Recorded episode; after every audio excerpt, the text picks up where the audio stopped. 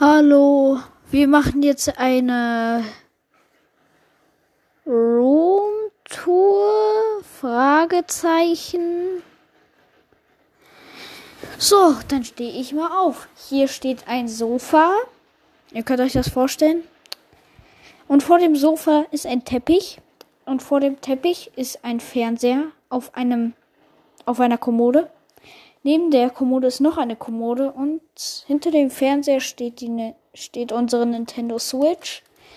Neben dem Sofa steht ein Sessel und neben dem Sessel steht der Meerschweinchenkäfig.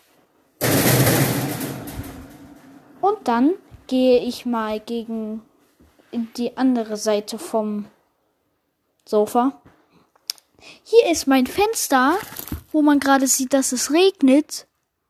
Oh mein Gott, ich kann meine Nachbarn stalken. Der holt da gerade Essen. Ah, ich hab Hunger.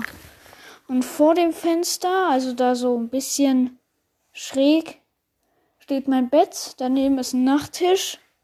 Daneben ist so ein richtig langes Regali.